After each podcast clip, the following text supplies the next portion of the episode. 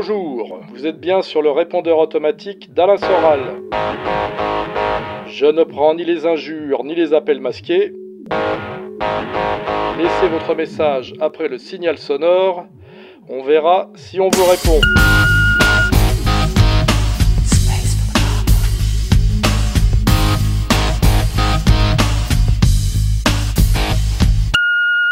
Monsieur Soral, bonjour. Euh, je vous ai découvert il y a environ une vingtaine d'années dans l'émission C'est mon choix, puis un peu perdu vue, puis découvert à nouveau en 2006 avec votre passage à Sciences Po. Donc merci pour tout ce que vous faites. Euh, question pour changer un peu, question moto, puisque je crois que vous êtes euh, assez amateur de moto, donc pour avoir un peu peut-être votre point de vue sur euh, ce que vous préférez, les anglaises, les italiennes, que vous pensez des japonaises, voilà, et pourquoi. Et puis en deuxième partie de question, peut-être un petit point sociologie du motard, si vous pouvez nous parler peut-être de cette espèce en voie de disparition qui refuse le confort, la sécurité, euh, pour garder son indépendance. Voilà. Donc, si vous pouviez nous parler un peu de ces sujets, ça serait avec grand plaisir. Merci. Alors, sujet moto. Donc euh, oui, moi je suis motard depuis 1974. Euh, J'ai commencé à 16 ans avec une Gitane Testi 6 vitesses, carbu, de, carbu gonflé à 21, moto qui permettait de rouler sans permis jusqu'à 110 km/h à l'époque, où le casque n'était pas obligatoire. Euh, j'ai passé le permis euh, moto bien avant le permis voiture et j'ai eu, euh, je crois, j'ai changé très souvent de moto, donc j'ai eu à peu près de tout. La première moto dont je me souviens, c'était une TR1 Yamaha, c'est-à-dire un 2 XT500 monté en routière 1000, qui avait un énorme couple, qui était une moto très très sympa. Donc j'ai roulé euh, beaucoup avec des japonaises euh, au début parce que c'est fiable. Hein. Les Japonais ont, écrasé le marché de la moto euh, à partir des années fin des années 60, je crois, parce que ils avaient une fiabilité bien supérieure aux, autres, notamment aux, Anglais et aux, Italiennes. Quant aux motos françaises, vous savez qu'elles ont disparu elles ont disparu après la Deuxième Guerre mondiale. Hein. On n'est plus capable de faire des, motos, ce qui, est un, ce qui est un peu triste. Donc, euh, j'ai suivi la filière euh, moto japonaise. Alors, euh, quand j'avais pas d'argent, j'ai acheté des motos d'occasion. Donc, j'ai eu une Goldwing 1100 d'occasion. Quand ils ont mis en place ce qu'on appelait le leasing, puisque ça aussi, ça fait partie de la modernité, c'est de pouvoir acheter des motos à crédit avec un apport initial assez bas. Je suis parti dans la série des, des motos très sportives. Euh, j'ai eu à l'époque la 1100 GSXR euh, euh, Suzuki, qui était la plus la plus puissante du monde avec 144 chevaux débridés à l'époque, ce qui permettait de monter à, à 270 km/h. Donc j'ai été un peu dans ces filières-là. J'ai eu aussi une 900 Ninja que j'ai comme là c'est là que j'ai commencé à trouver que ça devenait dangereux.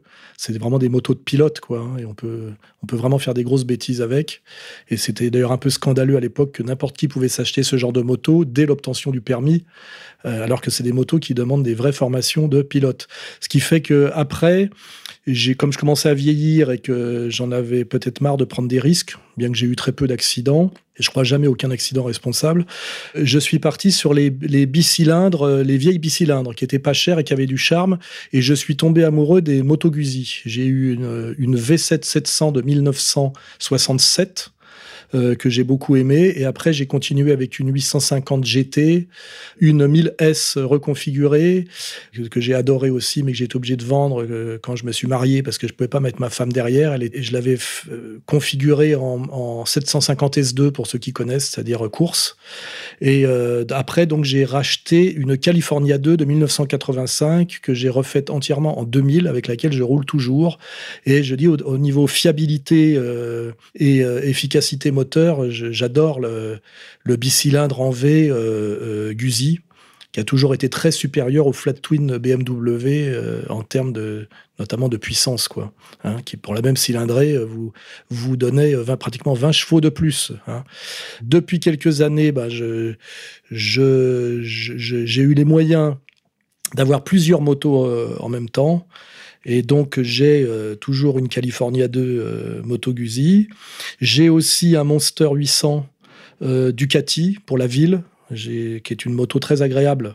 Parce que moi, mon principe maintenant, c'est de rouler qu'en bicylindre, parce qu'il y a plus de frein moteur, il y a plus de caractère, et avec l'âge, on a moins envie d'allumer entre deux feux. Et puis ça évite aussi de. On se casse moins la gueule comme ça. Donc je roule en, 800, Ducati en ville. J'ai la grosse euh, pour faire de la route et, ou mettre quelqu'un derrière et des bagages. Et j'ai aussi, je crois que les gens le savent, une ça, ça a été le, luxe que j'ai pu m'offrir grâce au succès de Comprendre l'Empire. J'ai une Vincent Black Shadow 1330 que j'ai euh, pratiquement faite euh, pour moi sur mesure, dont je me sers pour me balader et qui est vraiment le, plaisir d'avoir euh, une moto de conception des années 50 qui développe pratiquement, on va dire, 100 chevaux à la sortie de boîte, avec un caractère énorme. voilà, au niveau sensation, euh, les vieux motards comme moi cherchent euh, la sécurité et la sensation, c'est-à-dire du, bicylindre avec beaucoup de du bicylindre coupleux, voilà. Et aussi euh, j'ai décroché un peu de l'hypermodernité des motos dessinées sur sur des, logiciels un peu avec des esthétiques style manga japonais. Et moi j'aime bien le je suis, j'aime bien l'esthétique années 60, hein, des motos, les phares ronds, simples. Euh, d'ailleurs, ce qui, ce qui, explique le succès de la bonne ville. Et puis récemment, chez Guzzi, d'ailleurs, euh, le succès de, la, de ce qu'ils appellent la V7 classique. Hein, voilà, donc, euh, donc je roule bicylindre. Et moi, je suis effectivement d'une époque aussi où on n'était pas tellement dans la, les vêtements spécifique moto, euh, très euh, sécurité, avec des coques et tout ça. Moi, j'ai toujours roulé en jean, avec des, soit des godasses de chantier, soit des, des bottes. Euh, à l'époque même, c'était des, des bottes américaines, là, des, des Santiago, et puis un blouson en cuir de type euh, flight jacket ou, euh, ou ce genre de truc, un blouson en cuir. Et même pendant des années, je roulais avec des casquettes euh, comme casque, casquettes de la Guardia Civile espagnole, c'est-à-dire on n'était pas du tout dans, le, dans la sécurité comme aujourd'hui, on était plutôt dans le, le, pas cher et le bon look. J'avais des, comme gants, je mettais des saumures, c'est-à-dire les, les gants d'équitation de l'armée française, des trucs qu'on achetait chez, je crois, chez Doursou, euh, je crois que c'est ça, hein, derrière la gare Montparnasse, ça existe toujours d'ailleurs. Et le but, c'était d'avoir des trucs sympas, euh, gants de tankistes, euh, blousons aussi de tankistes d'ailleurs, sympa, pas cher. Et en fait, on était déjà, nous, à l'époque, pour des raisons d'économie, simplement, moto d'occasion, équipement pas cher, qui n'était pas directement de l'équipement moto, on était déjà dans le vintage. Et en fait, aujourd'hui, je vois que pour se différencier, euh, les jeunes achètent des motos neuves qui font bousiller par des préparateurs avec des pneus casse-gueule, des espèces de pneus crantés qui sont absolument pas faits pour rouler sur le mouillé. Euh, et, tout ça pour l'esthétique et qui s'amusent à acheter des motos neuves et à les faire bousiller par des préparateurs. C'est la grande mode en ce moment. Bon, ça me fait marrer. Euh, donc en fait, aujourd'hui, je vois que la mode, c'est un peu de, de faire ce que au niveau moto et look, d'ailleurs, hein, avec les, hipsters, euh, on voit bien les, dernières pubs, c'était de faire ce qu'on faisait nous euh, à la fin des années 80 parce qu'on n'avait pas d'argent et qu'on était réellement des marginaux, hein, c'est-à-dire moto d'occasion, euh, vêtements, enfin blousons achetés aux puces, genre bombardier même. Donc ça, ça, me fait marrer de voir que, comme souvent, les gens de la pub et les gens de la branchitude de masse finissent toujours par, par faire ce que les gens comme moi je me considère comme une véritable avant-garde, faisait 20, 20, 25 ans avant eux, quoi. Voilà. Donc, euh, euh, et puis aussi psychologie de la moto. Effectivement, je pense que le mon, côté un peu euh, indépendant d'esprit et, insoumis me vient du fait que je suis motard, c'est-à-dire que j'ai horreur de me trouver dans un embouteillage, j'ai horreur d'être bloqué, j'ai horreur de chercher une place de parking. Bah, j'ai passé mon permis bagnole que quand je me suis marié et je, je me sers de la voiture que en dehors de la ville. Ça me viendrait pas à l'idée de passer des heures dans les embouteillages, des heures à tourner pour trouver une place de parking. Et je pense qu'il y a quand même une, une, psychologie de l'insoumission relative qui va avec euh, la mentalité moto et motard. Hein, j'ai toujours dit, moi, mon indépendance me vient du fait que j'ai jamais été salarié et que j'ai jamais été pris dans les embouteillages avec une bagnole. Voilà. J'ai toujours évité ça au maximum. Voilà. Donc, euh, salut à tous les motards, euh, notamment de, je dirais, de ma génération, qui, qui voient à peu près de quoi je parle. Oui, bonjour, ce serait pour connaître votre avis sur la génération des baby boomers euh, dont vous êtes issu, mais souvent les jeunes euh, dissidents, les jeunes nationalistes accusent cette génération d'avoir pourri la France, d'être vraiment le déclencheur du déclin de la France. Euh, notamment par euh, l'ethno-masochisme, l'immigrationnisme, l'européisme, le mondialisme, etc., etc. Et encore aujourd'hui, on voit que les boomers sont très souvent l'avant-garde hein, du macronisme nié. Donc, euh, j'aimerais connaître votre avis sur ce phénomène et, sur le, le, jugement que peuvent émettre les jeunes nationalistes à propos de ça. Voilà. Merci. Au revoir. Alors les boomers, oui, là, c'est un, un terme qui est pas mal utilisé dans une certaine extrême droite branchée. Euh, moi, dans mon temps, on appelait les baby boomers ceux qui étaient nés immédiatement après-guerre et qui ont un peu pris le pouvoir idéologique sur la France avec mai 68. Moi, j'ai 10 ans de moins que ces, ces boomers au pouvoir là. Donc, euh, j'en suis, mais pas tout, pas tout à fait. Hein. Euh, et effectivement, bah, ces boomers, c'est des gens qui ont profité des Trente Glorieuses, qui ont été élevés dans le gauchisme triomphant, euh, dont, le grand moment est mai 68, et qui en général sont effectivement euh, féministes, migrationnistes. À l'époque, ils étaient d'ailleurs très cause palestinienne. Ils ont un peu renoncé à ça et surtout qui sont comment dirais-je, en général, euh, des gens bah, qui, ont, subi le travail de sape de l'école de Francfort par rapport à ce qu'on appelle la personnalité autoritaire, le père, le patriarcat, etc. Donc, ils se sont retrouvés être des profiteurs de l'époque où il y avait du pognon et de, le plein emploi, et aussi tout en même temps des ados euh, éternels et attardés, et donc des mauvais pères et des irresponsables. Donc, effectivement, on peut dire que ce sont des profiteurs de crise et des responsables de la crise. Et les gamins qui sont arrivés après, alors moi je suis un peu entre deux générations, je dirais, mais ceux qui sont arrivés à dix ans après moi, eux se prennent la crise en pleine gueule et euh, voient que leurs propres parents ou leurs propres aînés en politique, eux ont eu le temps d'accumuler du capital, s'acheter des maisons de campagne, ont profité de la période avant SIDA et avant Capote pour jouir sans entrave, et ne veulent rien savoir du monde qui est arrivé depuis, où euh, on est passé du gentil joueur de jumbé torse nu qui ressemblait un peu à Yannick Noah, à l'invasion programmée par Soros des, des, des migrants érythréens, euh, ex-enfants soldats psychotiques. Et effectivement, il y a un énorme euh, hiatus entre les boomers et la génération euh, d'aujourd'hui chez ceux qui ont une vraie conscience politique, les, on va dire les nationalistes, les souverainistes, pas les ethnomasochistes intégraux euh, qui pensent que s'il y a des problèmes à Porte de la Chapelle, c'est parce que les trottoirs sont pas assez larges et que les rues sont pas assez éclairées. Hein. Ce qui est assez étonnant, c'est qu'on peut comprendre que les boomers soient des, des égoïstes qui veulent jouir jusqu'au bout d'une période qui leur était entièrement favorable et qui a disparu. Ce qui est incroyable, c'est les gamins aujourd'hui de on va dire, de, moins de 30 ans, qui sont qui ont adhéré à la même idéologie et à la, même mentalité, alors que ça leur est, euh, euh, c'est entièrement dysfonctionnel par rapport, euh, si on fait, si on comprend bien la sociologie et, l'économie, hein, ça, ils se le prennent entièrement dans la gueule, quoi. Et donc, le, on peut comprendre un Cohn-Bendit, hein, c'est un, c'est un profiteur et un malin euh, et, un ennemi évidemment, mais le pire c'est le l'adhérent de Cohn-Bendit de, moins de 30 ans. Là, c'est carrément, euh, on est dans le, effectivement l'absurdité, je dirais presque le suicide. Hein. Euh, donc, je ne sais pas ce que je peux dire de plus sur, cette génération. Effectivement, il faut espérer que, qu'elle disparaisse. Il faudra un jour qu'on fasse un, comment dirais-je, un, un, un, Nuremberg, des boomers pour remettre les choses à plat.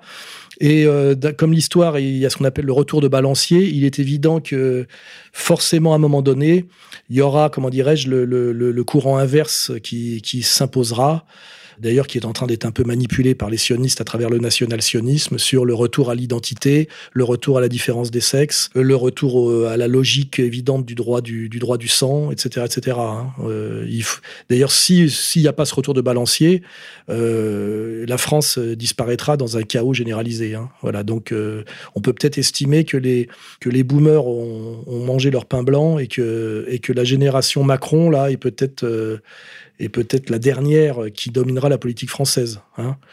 si on regarde que, tout vient toujours d'Amérique, on voit bien que Trump est sorti avec le, white trash, là, que Trump est sorti, que la, qu'avec l'élection de Trump et la domination de Trump aux États-Unis, que, les Américains, eux, sont sortis hein, de, l'idéologie boomer. Hein. Voilà. Donc, il faut souhaiter que ça vienne euh, chez nous le plus vite possible pour des raisons de salut de la nation, et puis aussi qu'on puisse euh, un jour régler quelques comptes avec euh, ceux qui nous ont collé cette merde, hein, comme les Cohn-Bendit, et puis aujourd'hui les petits, les petits nervis, les petits capots, je pense aux antifas, qui continuent, comment dirais-je, à, nous imposer tout ça contre, contre toute morale et contre toute logique politique.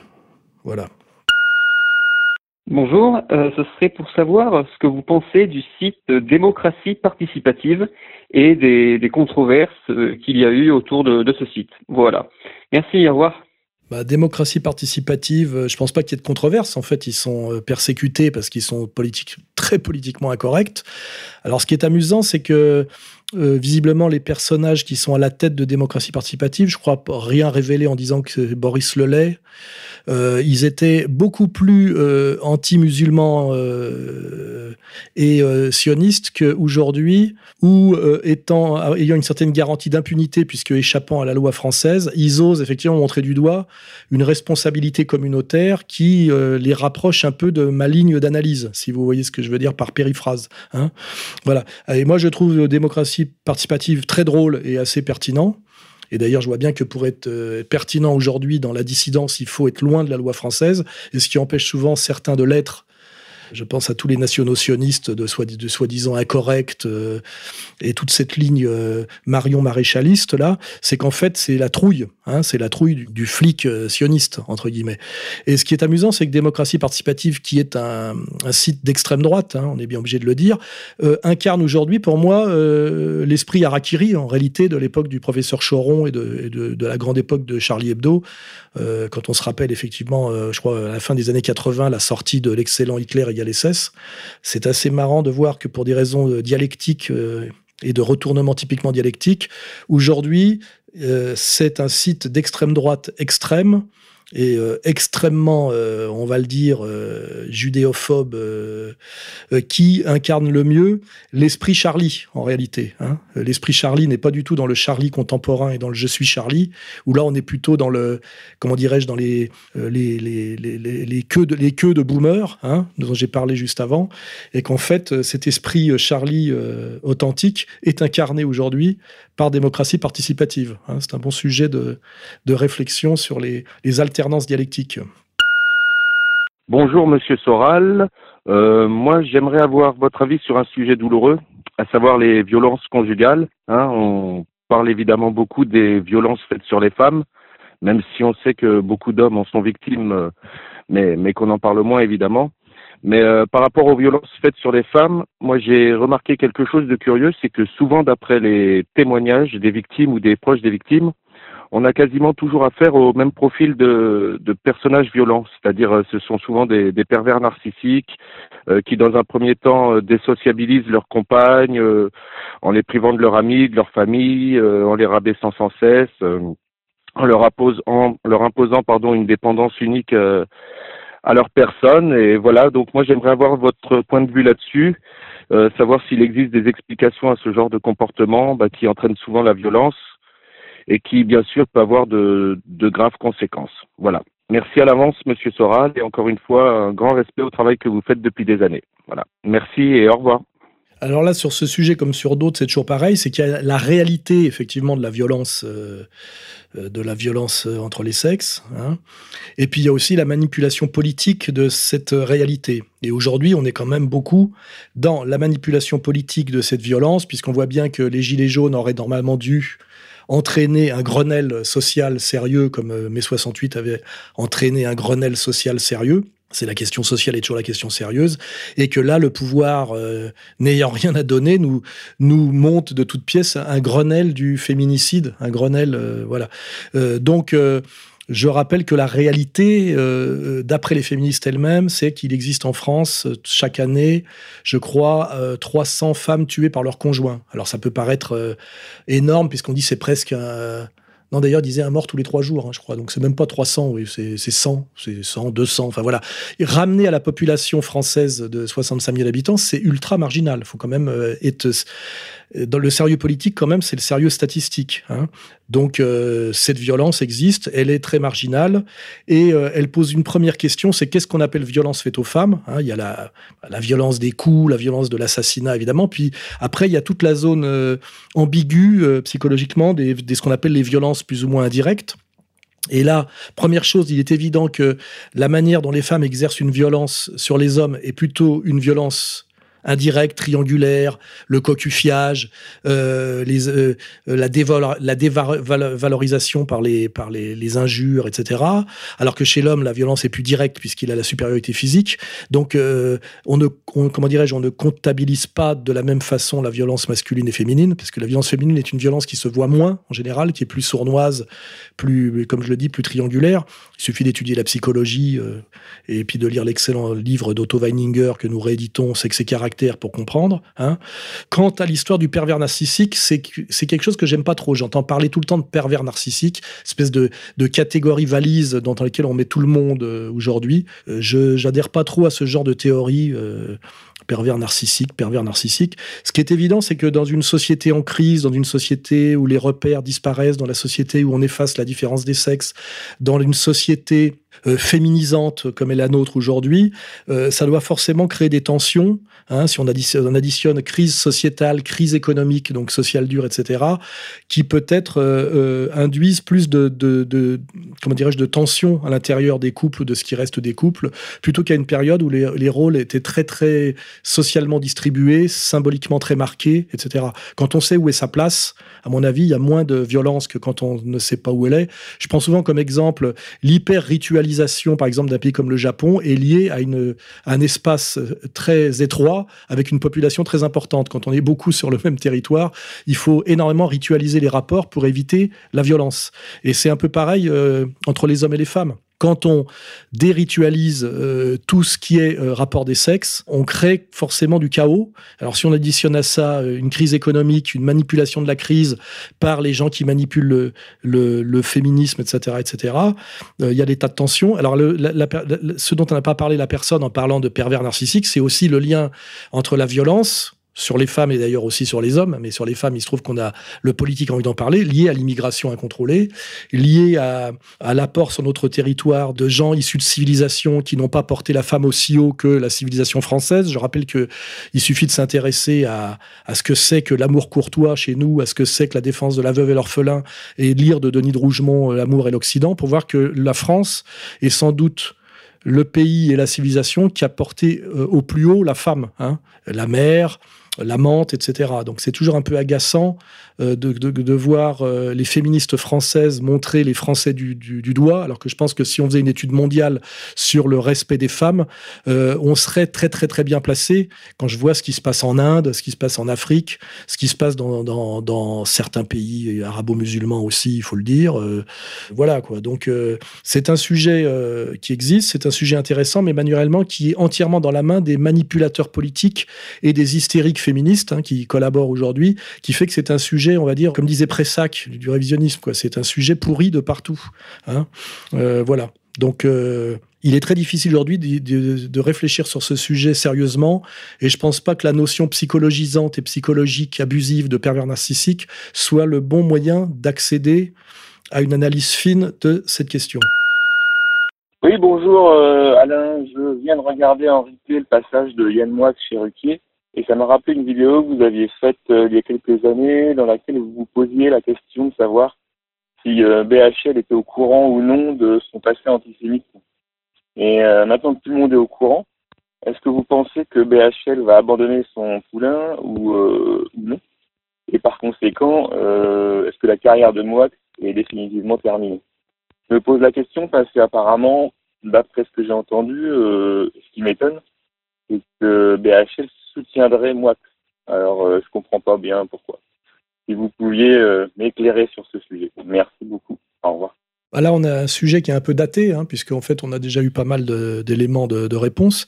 On a bien, on a, on a vu que BHL a essayé de sauver euh, son soldat Moix en disant qu'il lui pardonnait euh, et qu'il avait évolué, etc. Mais ce qu'on a pu constater, c'est que BHL n'a pas la haute main sur toute la communauté juive, hein, puisqu'il s'agit quand même ça, et que toute une partie, je dirais, de juifs de gauche on peut opposer le juif de gauche au juif de droite parce qu'en général il est moins inconditionnellement sioniste, a refusé de sauver le, soldat Moix, hein, ça les intéresse pas, et, euh, et, BHL, là, a montré la limite de sa puissance, c'est qu'il n'a pas pu sauver le soldat Moix qui a perdu son émission, a arrêté la promotion de son livre et euh, ses ventes de son dernier roman. C'est un autre sujet, là, qui est sans doute un roman, comment dirais-je, euh, qui est censé être autobiographique, mais qui est très mensonger, ou, d'ailleurs, en, en, imitant euh, son modèle BHL et ce que BHL représente, on voit bien que tout ça s'est cassé la gueule et que, à mon avis, moi, que c'est cramé parce que chaque fois qu'il mettra le pied quelque part, surtout qu'il est très arrogant, il a été fort de, la, protection de, de, BHL, il a été très arrogant, il a attaqué beaucoup, beaucoup de monde, il a méprisé beaucoup de gens et il y a beaucoup de gens qui avaient des comptes à régler avec lui. D'autant plus qu'il a traité, dont moi d'ailleurs, qui était un de ses vieux copains, euh, qui connaissait tout son passé, il m'a régulièrement traité d'antisémite à la télé. Donc je crois que ça va être très difficile pour lui de revenir. Je ne vois même pas comment il peut revenir. Et je pense que c'est d'ailleurs un très bon signe euh, euh, sur, sur ce qui se passe en ce moment, c'est-à-dire que il faut bien comprendre que euh, on a assisté depuis les, le, on va dire le milieu des années 80 à une lente montée en puissance du communautarisme et de ce pouvoir sur le monde de, des médias au sens large. Je, l'ai dénoncé et je, l'ai subi. Je suis un des rares à avoir eu le courage de le faire. Et euh, nos dominants aimaient bien euh, avoir comme auxiliaire euh, corvéable à merci, et moi que c'est un parfait exemple, des antisémites retournés. Car je rappelle que la personne sur laquelle vous avez des dossiers est celui qui est en général le plus servile. C'est pour ça que nos dominants aiment bien coopter des, des, des retournés, hein, des retournés qui ont des choses à se faire pardonner. Et moi, que c'était le parfait retourné. Hein. On peut citer d'autres gens comme euh, qui tomberont, euh, enfin qui sont en train de tomber d'ailleurs d'une autre manière, comme comme Ardisson. Hein. J'en ai déjà parlé souvent. Euh, donc c'est, on, on, assiste en ce moment à une espèce d'épreuve de vérité, à savoir qu'un type comme moi, qui a très peu de talent, très peu de profondeur, qui est un pervers pur et qui est monté entièrement dans sa soumission à BHL et au sionisme, alors qu'au départ, il est, il est évidemment comme, comme, comme euh, tout type un peu cultivé, intelligent, euh, quelqu'un qui est, on va dire, très judéo-critique, notamment quant à la, à la situation française et au, au rapport euh, euh, au rapport des communautés euh, et de leur pouvoir en France, eh ben, il s'est cru très malin en, pensant qu'il pouvait accéder au pouvoir par cette voie déloyale, euh, mensongère et, et, malsaine, et que finalement, bah, il se casse la gueule aujourd'hui, ce qui est très bon signe. C'est plutôt un signe d'espoir. Ce que je remarque, moi, c'est que Ruquier l'a couvert parce qu'en fait, ils avaient la, la même productrice. Donc Ruquier est aussi sur la sellette euh, lui, c'est pas un antisémite retourné, lui, c'est un, gay abruti, hein, je l'ai toujours dit. Et euh, aussi, j'ai remarqué un autre salopard là que je voudrais, je voudrais en profiter pour montrer du doigt, c'est Nolo. Nolo a soutenu inconditionnellement Moix au nom de son talent, alors que je répète que Moix a très peu de talent. Son, écriture est de la verroterie. Hein, euh. et, moi qui ai coécrit un bouquin avec Nolo, j'ai vu Nolo me lâcher en plein procès face à, face à comment il s'appelle, Pierre Berger. Et le Nolo, là, c'est quand même le genre de salope que la communauté euh, utilise. Hein. et euh, j'aimerais bien le voir, qui sert d'ailleurs au fait de faire valoir à Zemmour, hein, qui, commence à se lancer en politique d'ailleurs et qui est le, le, on va dire le, le chef aujourd'hui, enfin le, chef exécutant de la stratégie de prolongement du pouvoir par le national-sionisme. J'aimerais bien voir un peu cette petite salope de Nolo se casser la gueule à son tour. Hein. voilà. J'espère que ça viendra. Bonjour Monsieur Soral. Euh, premièrement, je suis ravi de vous laisser ce message car j'admire votre euh, votre travail et vos idées. Je voulais vous demander d'évoquer brièvement un de vos anciens collaborateurs, Jean-Marie Corda. Je pense que nous serions euh, tous très heureux d'avoir quelques anecdotes à son sujet. Voilà, merci. Au revoir. Alors là, je crois que vous, parlez d'un type qui se faisait appeler le nomade patriote et qu'on avait aider gentiment AER, comme on le fait souvent, parce qu'il nous avait envoyé des vidéos comme quoi il était gitan ou nomade et très patriote et sur notre ligne. D'autres nous ont fait le coup, hein, comme Cardet euh, avant lui. On lui avait tendu la main et relayé un peu ces vidéos qui étaient sympas au début. Et puis après, j'ai vu qu'il était parti en Russie et qu'il était, il s'était mis dans la soi-disant le coaching sexuel, c'est-à-dire euh, dans la pornographie. J'avais gardé un peu d'amitié pour lui parce qu'il me semblait être un garçon un peu en difficulté, qui essayait de survivre. Et moi, qui suis un ancien marginal, j'ai toujours un peu de tendresse pour les marginaux qui essayent de survivre, en, on va dire en dehors du système du, salariat. D'autant plus d'ailleurs qu'il était euh, très sympa avec moi entre guillemets. Je l'avais même hébergé quand j'étais allé à Moscou et je l'avais invité à dîner. Et puis à un moment donné, je me suis rendu compte que dans la dans l'affaire qui m'a opposé à Conversano, il a pris totalement parti pour Conversano contre moi. Donc là, je me suis rendu compte que c'était un, un type intéressé, un manipulateur alors là, on peut peut-être parler d'un manipulateur pervers et un, petit salopard. Donc, bon, bah, j'ai coupé les ponts totalement avec lui, qui se démerde hein, dans, la pornographie euh, russe. Mais ce qui est intéressant, c'est que ça m'a permis de comprendre quels étaient les liens entre ce type et Conversano. Euh, certains ont enquêté récemment, et je les laisse faire d'ailleurs, et j'espère que ça sortira de plus en plus. Conversano, en fait, a un lien avec ce type parce que Conversano est dans, le proxénétisme et la prostitution aujourd'hui en Roumanie. Hein.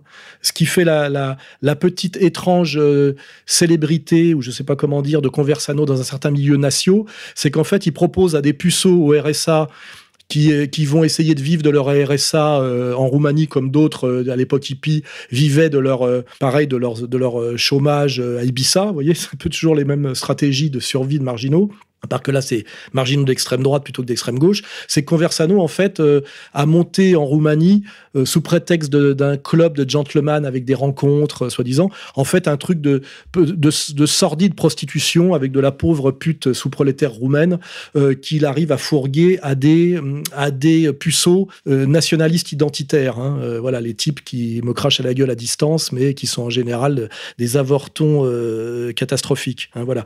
Donc ce nomade patriote, faudrait pas qu'il me recroise physiquement, hein, je le préviens euh, tout de suite. Et, mais grâce à lui, je sais effectivement euh, que euh, il a un lien avec Conversano. C'est des types qui vivent de la prostitution euh, de, euh, en s'appuyant sur la misère euh, relative des pays de l'Est. Hein, voilà. C'est-à-dire les deux, c'est de, les, que ce soit Conversado ou l'autre dont j'ai même pas retenu le, nom là, ce sont des merdes. Et je sais d'ailleurs que des nationalistes sérieux travaillent sur non pas sur le dossier du nomade patriote dont personne, plus personne n'a rien à foutre, mais sur le dossier Conversano. Hein. Voilà, ça, ça va sortir de plus en plus. Hein. Petit proxo roumain aujourd'hui. Salut Alain, ben, tout d'abord je voulais te féliciter pour ton travail et pour ton courage dans tes prises de position. Et en fait, euh, moi j'aurais juste voulu avoir ton point de vue sur les affaires de plagiat de sketch euh, repris par nos comiques euh, du style Gad Elmaleh, Malik, Sisley, Tomer Sisley et compagnie, qui ont complètement été pompés aux Américains. Donc on sait qu'il y avait une époque où la chanson française repompait beaucoup aux anglo-saxons, mais on appelait plutôt ça des adaptations. Voilà, bah, par rapport à ces, ces sketchs, est-ce que pour toi c'est du c'est tout simplement du plagiat ou des adaptations euh, malveillantes ou voilà. J'aimerais beaucoup avoir ton point de vue là-dessus. Et puis je te souhaite une bonne continuation et plein de bonnes choses. Merci Alain. Euh, c'est un sujet qui, demande un peu d'analyse historique.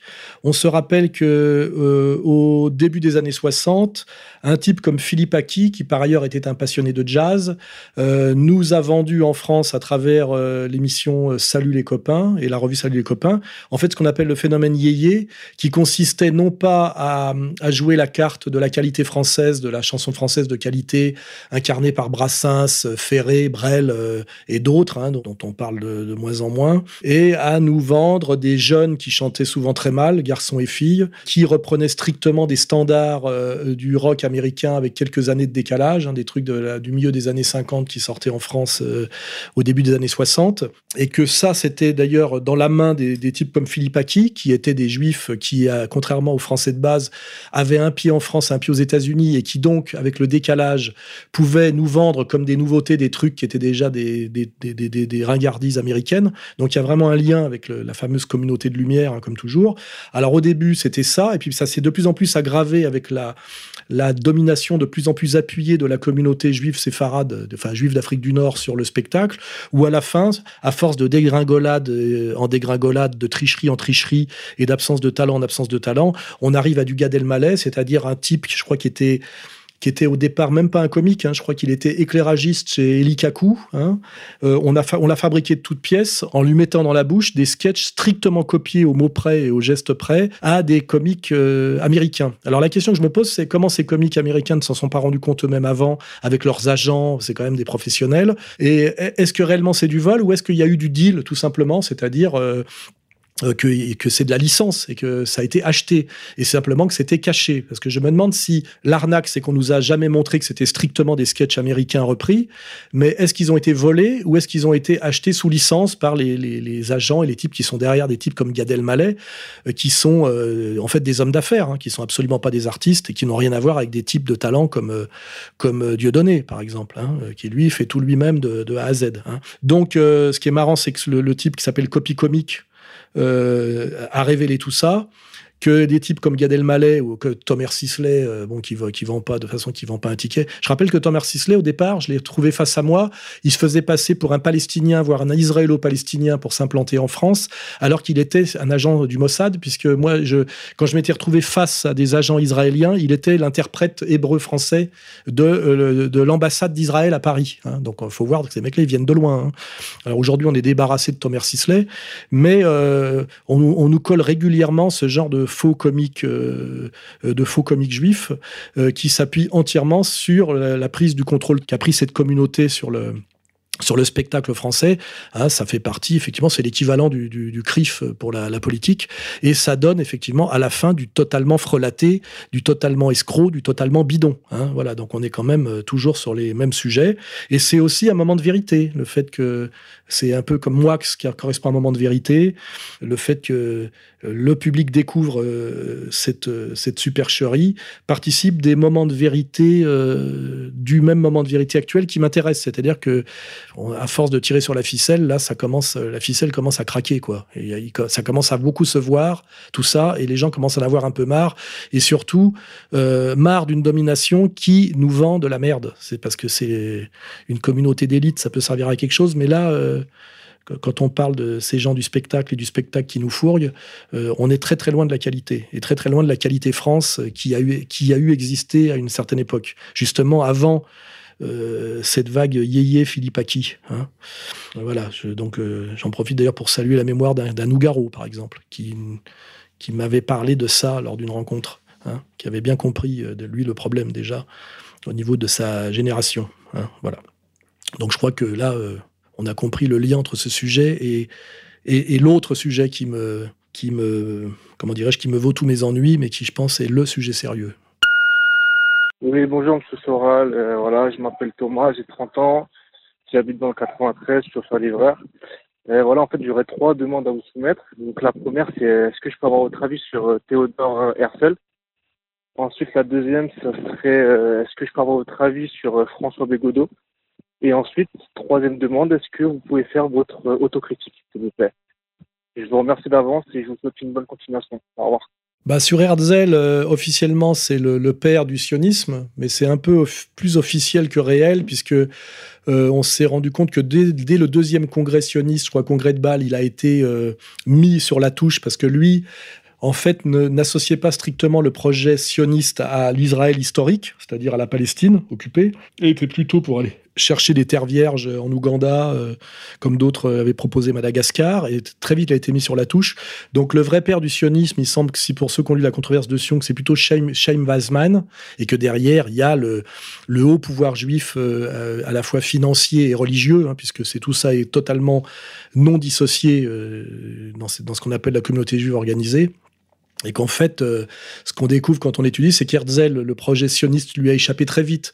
Et son projet n'est pas celui qui s'est accompli, puisque le sien était un projet plutôt laïque, euh, qui ne, faisait pas le lien entre euh, avoir un pays pour les juifs et l'accomplissement du projet biblique, alors qu'on se rend compte avec le recul aujourd'hui qu'on peut plus séparer le judaïsme du sionisme et qu'on voit bien que l'Israël actuel est vraiment euh, c'est revendiqué par les, comment dirais-je, euh, Netanyahou lui-même, est vraiment l'accomplissement du projet biblique et pas autre chose. Donc là, il y a tous les menteurs, style Michel Collomb, qui se retrouvent sur la touche avec leur idée de qu'il n'y a rien à voir entre le judaïsme et le sionisme.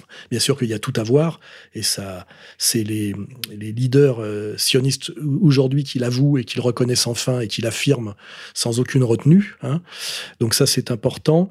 Et d'autres autres remarques sur Herzl, quand on lit les écrits de Herzl et le pourquoi du sionisme, c'est totalement de l'antisémitisme Hein. Il dit les juifs sont inassimilables, euh, l'hostilité qui déclenche est totalement explicable, justifiée et, définitive et incontournable, et donc il faut bien pour les juifs un pays à eux, etc. C'est-à-dire que il y avait d'ailleurs dans, je crois que c'est dans diffamation un un documentaire très intéressant fait, par un Israélien sur tous les, les mensonges du sionisme, où euh, on interviewait dans la rue des jeunes Israéliens en leur citant des phrases incroyablement antisémites, en leur demandant de qui c'était. Ils disaient tous Adolf Hitler et c'était Theodor Herzl. Hein. C'est-à-dire que il y a quand même des ponts incroyables entre le comment dirais-je le sionisme, le judaïsme et l'antisémitisme. Hein. C'est simplement simplement dire c'est bien ou c'est pas bien, mais ça dit à peu près la même chose. Hein. Voilà. Donc euh, sur Herzl, voilà, c'est un c'est pas le père du sionisme tel qu'il s'est accompli et en réalité, euh, c'est à la fois on va dire un juif de combat et en même temps totalement aussi un antisémite. Hein. Il est donc il est très, il faut le prendre, euh, il faut le prendre avec des pincettes et l'étudier intégralement. Hein. Voilà. Deuxième personnage, on me parle de Bégodeau.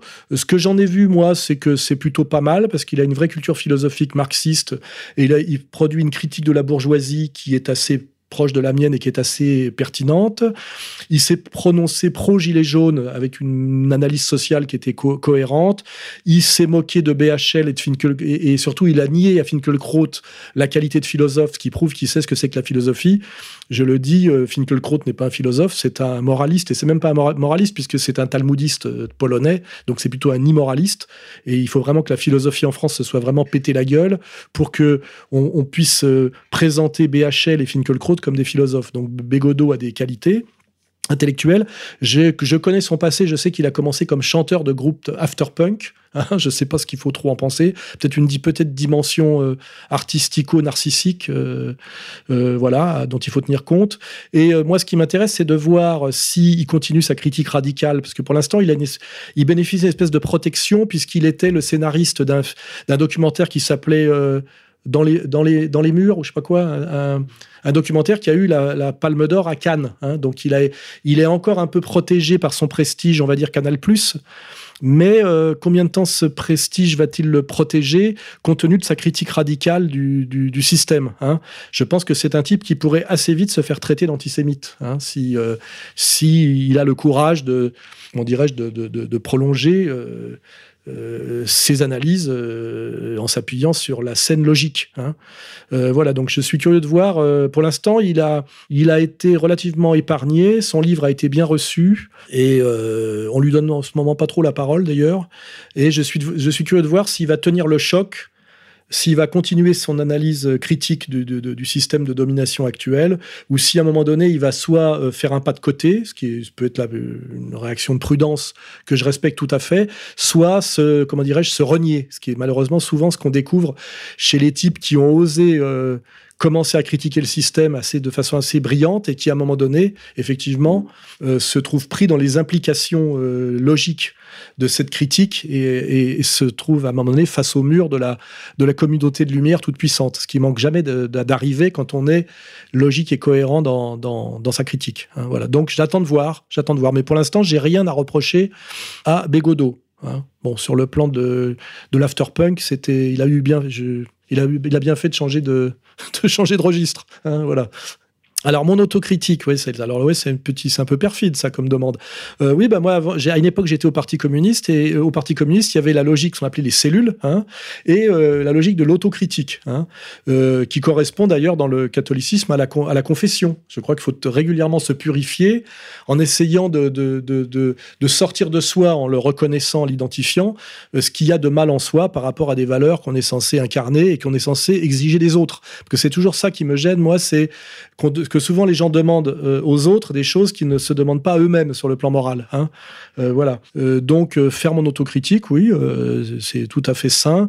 Qu'est-ce que quel est mon plus gros défaut si je voulais chercher? Mon défaut, je crois, c'est d'avoir une forme de paresse qui fait que qui me pousse à être gentil souvent parce que je ne veux pas aller au conflit, contrairement à ce que les gens croient. Euh, parce que les gens ne me connaissent souvent que par le conflit, puisque c'est ce qui ressort. Je suis quelqu'un qui souvent euh, euh, fuit le conflit et euh, accepte des choses que je devrais pas accepter. Pas chez moi d'ailleurs, mais chez les autres. Mais du coup, ça produit chez moi quelque part un, double standard. Je laisse faire en disant ouais, le type est sympa, le type est marrant. Bah, par exemple, je pourrais parler de Kardec, dont j'avais identifié très tôt le, la dimension mythomane. le, nomade patriote, effectivement, il y avait quelque chose de gênant chez lui. Et je me disais bon, les types sont sympas, j'ai pas envie d'aller creuser, j'ai pas envie de les affronter. je vais, je, je, laisse faire. Et chez moi, c'est en fait, c'est souvent dû cette espèce de gentillesse à une paresse et à une peur du conflit quelque part, parce que je suis tellement déjà dans le conflit en permanence, et en fait, ça, me, ça, produit chez moi des, fautes morales. La dernière, la dernière faute que j'ai commise comme ça, c'est que mon jeune entourage, je ne vais pas citer les noms, m'avait averti sur le, la duplicité et la fourberie de Vincent Lapierre, et moi, j'ai laissé pisser, parce que d'abord, il était très poli avec moi, donc je disais que comme il se comportait bien avec moi, je m'en foutais, ce qui est pas très moral, parce que j'aurais dû me rendre compte qu'il y avait qu'avec moi qui se comportait bien, parce, parce que j'étais le chef, et que c'était pour pas que je vois certaines choses, et qu'en fait, je voulais pas l'affronter et que je l'ai affronté beaucoup trop tardivement. Et comme je l'ai affronté trop tardivement, je l'ai affronté très brutalement. Et ça, ça fait partie d'un de mes gros défauts. C'est que je, comme je n'aime pas les conflits et que je, rêve toujours que les gens sachent naturellement où est leur place, je ne dis rien, je laisse les gens dériver, je m'agace, ma, colère, mon agacement s'accumule et j'explose d'un coup. Et, quand j'explose, effectivement, je n'ai plus de limite. Hein. Je peux devenir très violent, euh, verbalement ou même physiquement. Et ça, c'est dû chez moi quelque chose que je reconnais être une forme de lâcheté.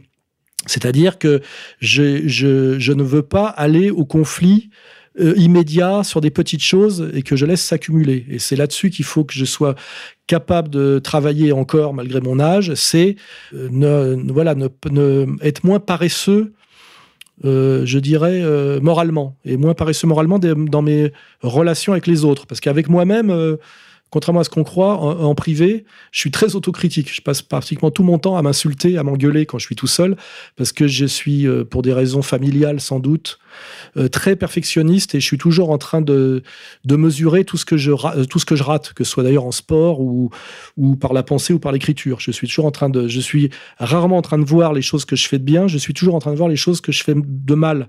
Ce qui me pousse d'ailleurs à, heureusement admirer les gens qui font des trucs mieux que moi dans leur domaine.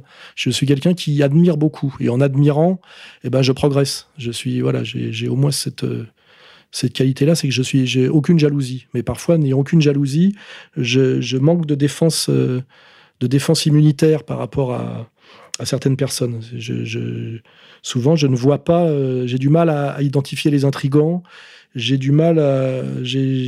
Voilà. Et, pour un chef, c'est un peu un défaut. Hein, euh, voilà, je, voilà. Donc, euh, si je voulais terminer par une pirouette, mon plus gros défaut, c'est que je suis trop gentil et que cette gentillesse n'est pas forcément euh, un, compliment. C'est une gentillesse qui est, à mon avis, pas mal liée à la paresse et à la peur du conflit. Voilà. Et je crois que c'est mon principal trait négatif de caractère. Voilà je m'arrêterai quand même là parce que après euh, je pourrais dire euh, faire mon autocritique que j'aime trop les femmes, que euh, j'aime trop la séduction, mais ça je pense que tout le monde le sait. je ne suis pas fragile par rapport à l'argent, je ne suis pas fragile par rapport aux honneurs, je ne suis pas fragile par rapport à des tas de trucs. Par contre, je suis un peu fragile par rapport au, à ma fascination consommante pour le sexe faible. Voilà, ça je le, je le confesse aussi. Voilà, ça fait ces deux faiblesses. Hein. Voilà.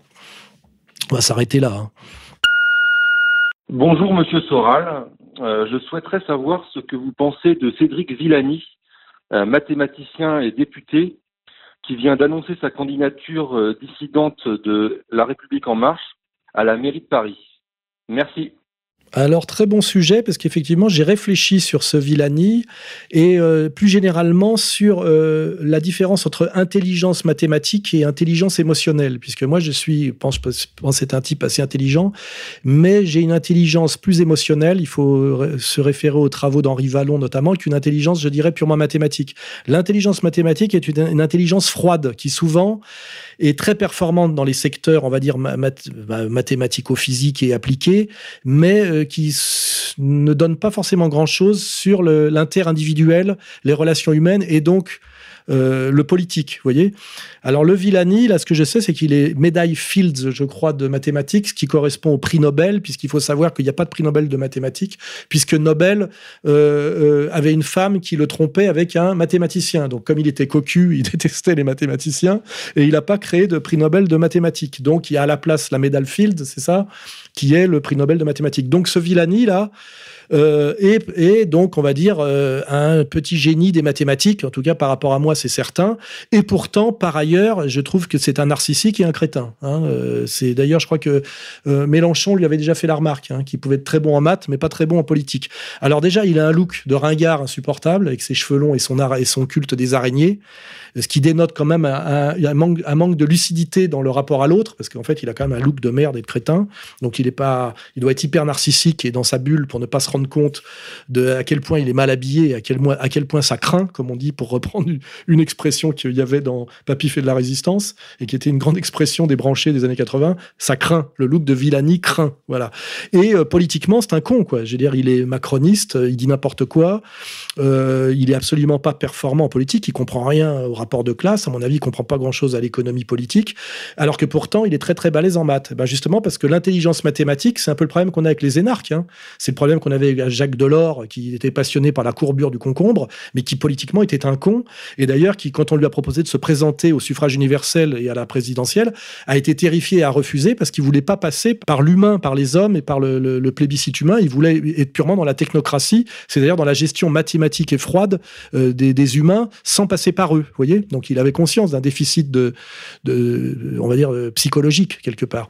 Et, euh, et Villani, c'est ça qui m'intéresse. Oui, c'est euh, le monde moderne passe par les mathématiques. c'est un truc qu'il faut comprendre. Les mathématiques, c'est un outil très utile pour monter des immeubles de plusieurs étages, pour construire des ponts.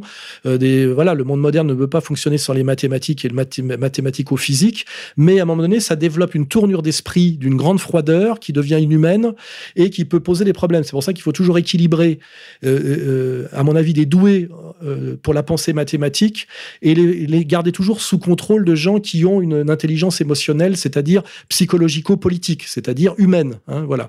Et là, je pense que c'est un vrai sujet. C'est un sujet qui m'intéresse parce que moi, je pense que je suis vraiment un type très intelligent, avec une forme d'intelligence euh, émotionnelle type, et qui, qui est beaucoup moins performant en intelligence mathématique. Je vois quand j'étais scolarisé, j'étais bon en histoire, j'étais bon en économie, j'étais bon en français, et j'étais pas terriblement bon en maths parce que je n'arrivais pas à, me passionner pour ça. Hein.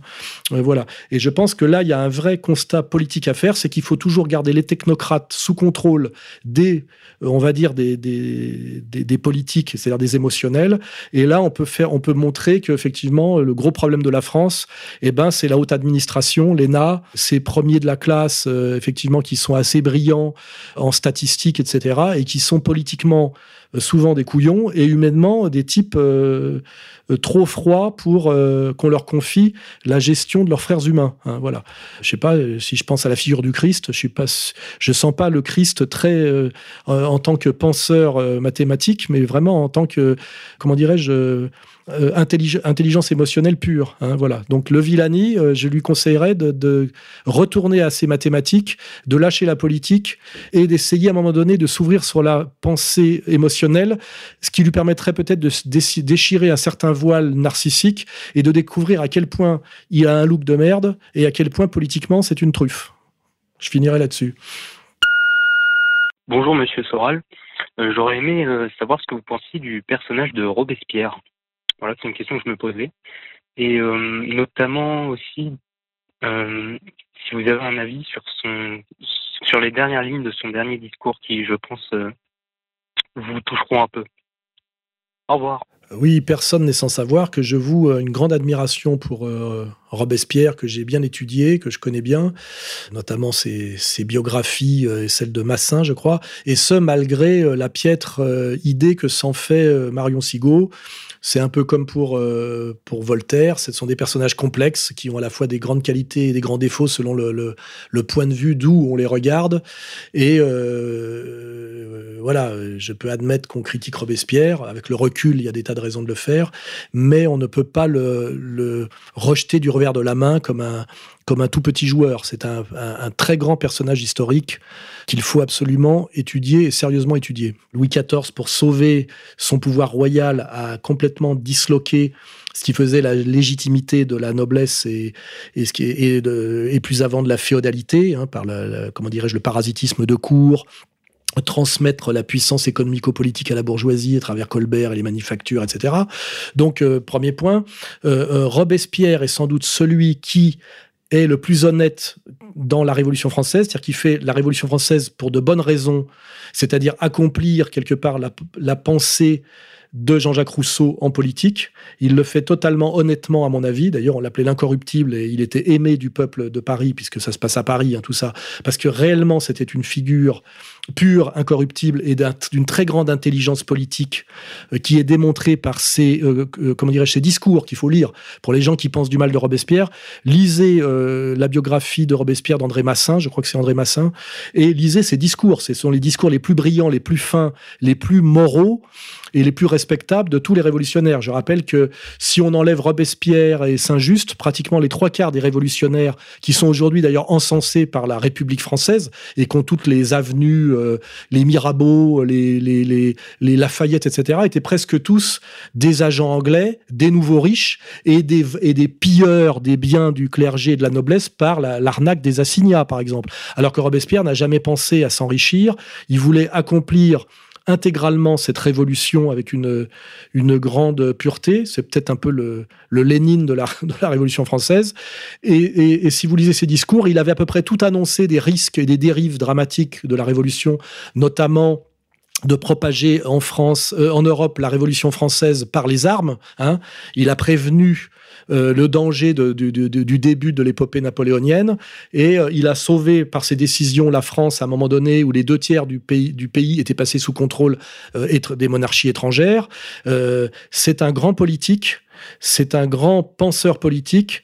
C'est un type qui était totalement dans sa logique. C'est un, pur, je dirais, qui d'ailleurs a été assassiné une fois qu'il a servi à ce qu'il devait servir pour que les salopards derrière puissent passer à la caisse. Hein. C'est les, quand les Girondins prennent le, le pouvoir sur les montagnards. Et euh, euh, Robespierre euh, mérite d'être étudié, respecté et ne pas être, comment dirais-je, repoussé du revers de la main comme tous les cons qui poussent du revers de la main l'œuvre l'œuvre de Karl Marx ou je sais pas ou les, les, grandes figures de la de la Révolution russe par exemple. Hein. c'est un peu facile. Donc moi j'ai un très grand respect pour Robespierre. Je fais remarquer que Robespierre n'est absolument pas encensé et comment dirais-je et fêté par la République française ce qui est déjà très bon signe. Hein.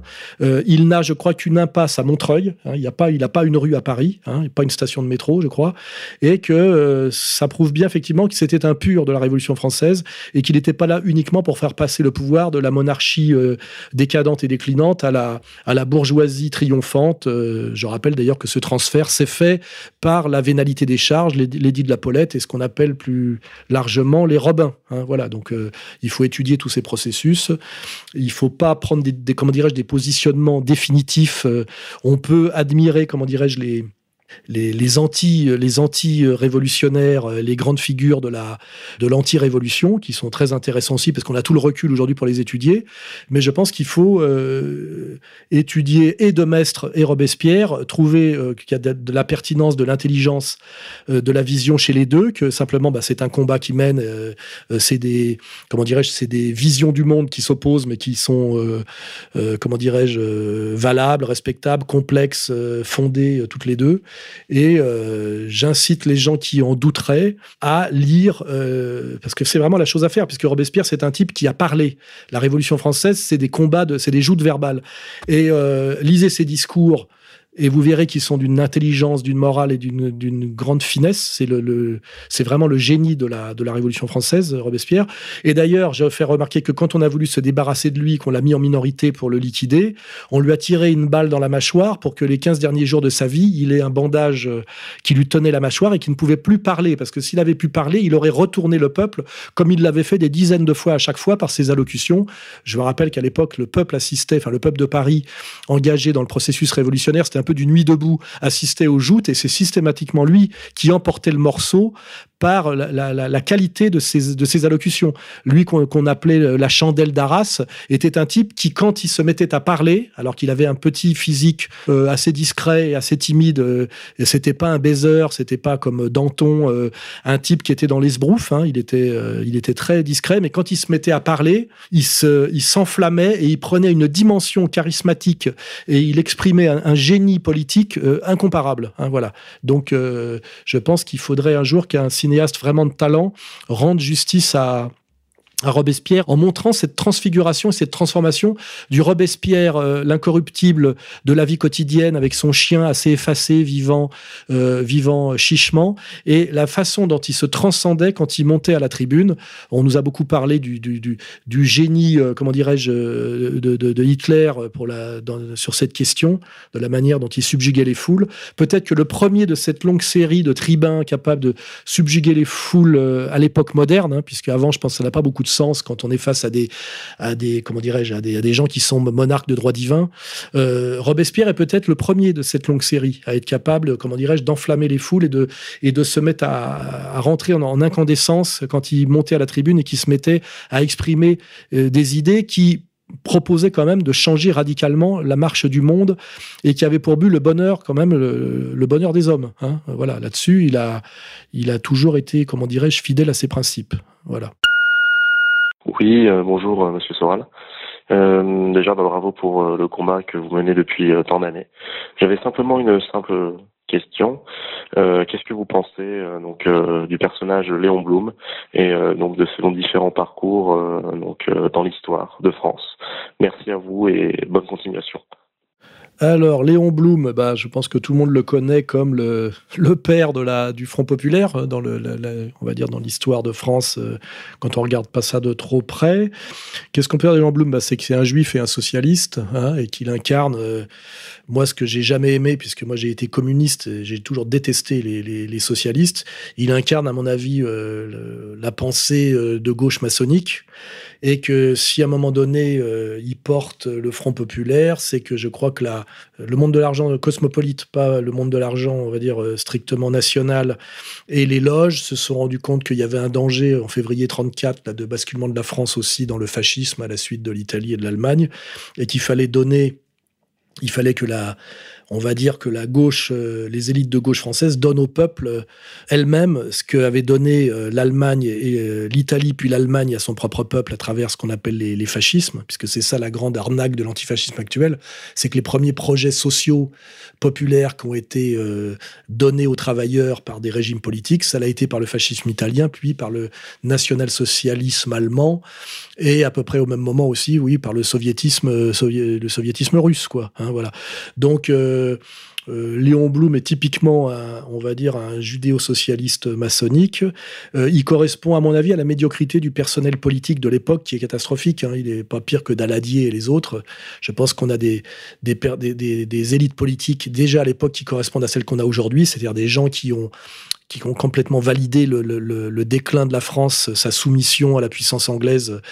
Euh, je pense que déjà, même déjà avec euh, Clémenceau, on est déjà dans, une, dans, quel, dans quel, un, un, type surévalué absolument euh, illégitimement. Et donc, euh, il, ben, il est aussi un des pères la défaite. Hein. Il fait partie de ces gens qui ne voient pas monter la, menace allemande, qui ne font rien pour que la France réarme, ré, ré, qui font pas grand-chose pour que l'Allemagne paye, la dette qui était prévue, euh, qui est forcément euh, opposé aux, meilleurs penseurs de, l'action française, euh, notamment l'auteur de l'histoire de France euh, qu'on qu réédite de, Bainville. Et euh, pour moi, oui, c'est pour moi, c'est Léon Blum incarne la catastrophe euh, française de, cette France qui a perdu le contrôle d'elle-même, qui est passée sous contrôle. Euh... Alors, ce qui est intéressant, c'est que finalement, Léon Blum a été déporté euh, en Allemagne, hein, mais il a survécu, alors que c'était un leader juif socialiste virulemment anti-nazi. Euh, ben le régime nazi ne l'a pas fait mourir. Hein, il est rentré, il est rentré en France, et on n'en a plus jamais entendu parler après après guerre. C'est-à-dire que ça serait intéressant de savoir comment a vécu Léon Blum entre 45 et sa mort, parce que je crois qu'il est mort dans les années 50, et d'essayer de, rentrer dans sa tête et de savoir comment il avait pensé tout ça, puisque finalement, il, il a une responsabilité hein, dans, dans la dans le déséquilibre entre la, France et l'Allemagne qui fait la défaite française et l'occupation euh, et toutes les catastrophes qui s'en suivent, dont la collaboration, il a une responsabilité directe. Hein. Et je serais intéressé, moi, de savoir s'il y a des écrits de Léon Blum euh, euh, entre 45, euh, enfin sa libération des camps et, sa mort. Et puis aussi qu'on nous montre bien comment a été traité Léon Blum par les Allemands, puisqu'il a, été incarcéré par le, régime nazi. Et d'ailleurs, c'est pour ça que je pense qu'on en parle très peu, parce qu'il n'est pas mort, revenus vivants. Et on, on nous montre toujours le Léon Blum euh, flamboyant, soi-disant, du Front populaire, et on nous montre pas le Léon Blum prisonnier en Allemagne, et le, Léon Blum libéré, et le Léon Blum passant ses dernières années de vie euh, en France. Et c'est celui-là, moi, qui m'intéresserait. voilà, qu'est-ce que, comment, avec le recul, comment il a vu comment il a vu tout ça, qu'est-ce qu'il en a compris, qu'est-ce qu'il en a dit? Si on nous le montre aussi peu, c'est peut-être qu'il y a des choses intéressantes à découvrir. Hein, voilà, donc euh, s'il y a des historiens, des gens euh, que ça intéresse, euh, moi ça m'intéresse qu'on me fasse découvrir la pensée et la parole du Léon Blum de mai 40 à son décès au milieu des années 50, je crois. Hein, voilà.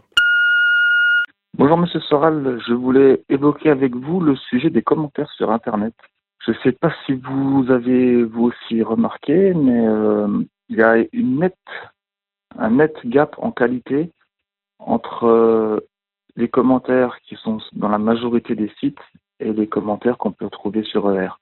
Je trouve que la, la majorité des gens qui peuvent s'exprimer sur le site d'égalité et réconciliation pardon, dans les commentaires sont des, des commentaires structurés, bien orthographiés, dont le sens est, facile à comprendre. A contrario, quand on va sur d'autres sites, euh, des fois on peut voir des choses vraiment vraiment affligeantes. Est-ce que vous aviez déjà remarqué ça? Je pense que oui. Et qu'en pensez-vous? Merci. Bah, je crois oui, là, on peut donner un peu dans l'autosatisfaction. Euh, évidemment, j'ai constaté cet écart parce que même si je m'agace parfois des commentaires qu'il y a sur le site, euh, ils sont d'un bien meilleur niveau que les commentaires qu'on voit sous les, diverses vidéos YouTube euh, qui peuvent nous intéresser, c'est-à-dire les, vidéos politiques. Le niveau est souvent catastrophique, c'est de l'injure, de la débilité euh, du français plus qu'approximatif. Et effectivement, chez nous, c'est d'un bien meilleur niveau, ce qui prouve bien que contrairement à ce que dit le pouvoir, même tous les pouvoirs ER euh, e attire, à mon avis, les gens les plus formés intellectuellement, les plus formés politiquement, euh, et ceux qui ont les cerveaux les mieux structurés, hein, c'est évident. Hein, euh.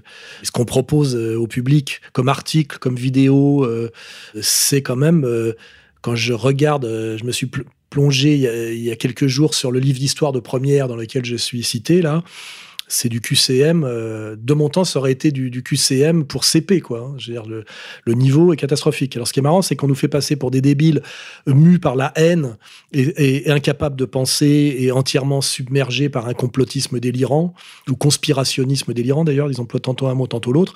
Alors qu'en réalité, on regroupe autour de nous, on va dire, la résistance française qui continue à penser avec les outils que, la, que les humanités françaises nous ont transmis, c'est-à-dire euh, culture philosophique, historique et humanisme. Hein, voilà. Et effectivement, ça me donne un peu, ça me remonte le moral quand j'en ai besoin, car je pense que nous serons euh, considérés plus tard avec le recul comme, euh, comme le, comment dirais-je, le, groupe, la force, l'organisation qui a essayé de, de sauver l'honneur de la France à plusieurs niveaux et notamment euh, l'honneur de la, on va dire, de l'intelligence française ou de la, de la subtilité euh, intellectuelle française. Oui. Et ça, c'est vérifié, comme le dit cet intervenant. Je le remercie. Vous comparez les, différents sites, soi-disant politiques, euh, les commentaires qu'il y a sur le nôtre et les commentaires qu'il y a ailleurs, sites politiques, et puis aussi les commentaires sous les vidéos YouTube, là, et vous verrez que chez nous, c'est d'un bien meilleur niveau. Voilà. Et, euh, ça, après avoir fait mon autocritique, là, je peux quand même dire, euh, au moins Soral aura servi à ça. Merci moi.